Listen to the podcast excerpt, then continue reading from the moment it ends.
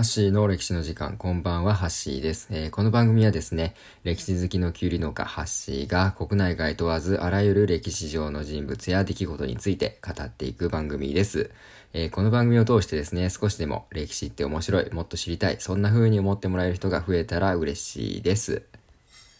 では早速、今日のテーマなんですが、えー、歴史を学ぶということというテーマでお送りしたいと思います。まあ、ちょっと抽象的なテーマなんですが、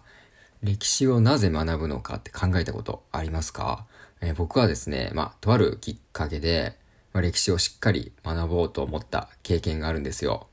それはですね、まあ、パラオという国に以前行ったことがあるんですけど、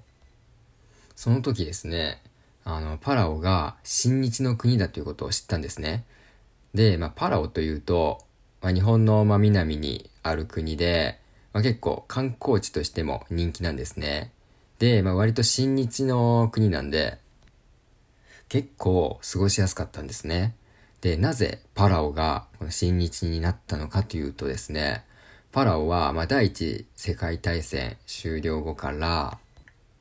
第二次世界大戦の終結まで日本の領土だったんですね。まあ、いわゆる植民地っていうやつですね。まあ、植民地というと、まあ、結構搾取されるとか、まあ、そういったネガティブなイメージが強いですよね。まあ、実際、この日本に統治される前はですね、ドイツの領土だったんですね、パラオは。で、まあ、結構ひどい目に遭っていたそうです。でも日本はですね、それと違って、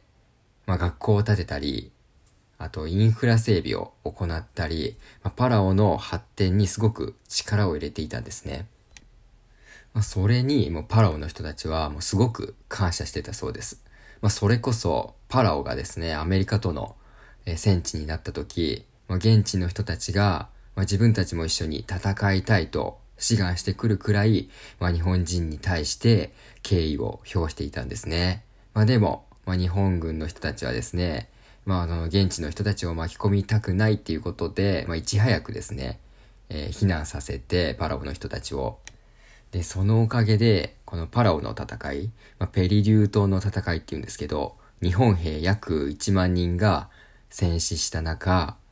まあ、現地の人たちの被害者は、まあ、一人も出なかったんですね。このペリリューの戦いっていうのはすごい壮絶な戦いだったみたいなんですが、日本軍のおかげでですね、ファラオの現地の人たちの被害は一切出なかったそうです。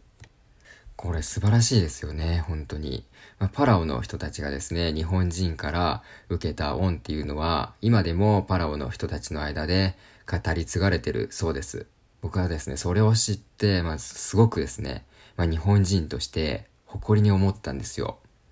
まあ、それまであの戦争の時の日本人のイメージって割とネガティブな印象が強かったんですよ。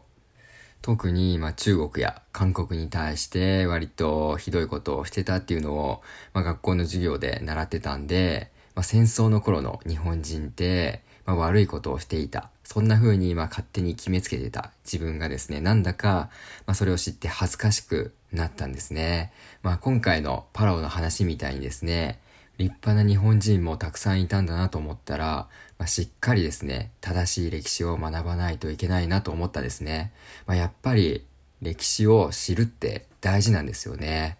まあ、この番組を聞いてくださってる方はですね、まあ、少なからず、まあ、歴史に興味のある方だと思います。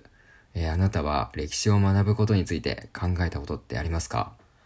えー、今回のラジオを聞いてですね、歴史を学ぶことの大切さについて少しでも考えるきっかけになったらなと思います。えー、僕自身もですね、まだまだ知らないことも多いです。なので、まあ、もっといろんなことを学んでですね、これからもこの番組でシェアしていきたいと思います。はい。というわけで今日はですね、歴史を学ぶということというテーマでお送りさせていただきました。最後まで聞いていただきありがとうございました。また次回お会いしましょう。ハッシーでした。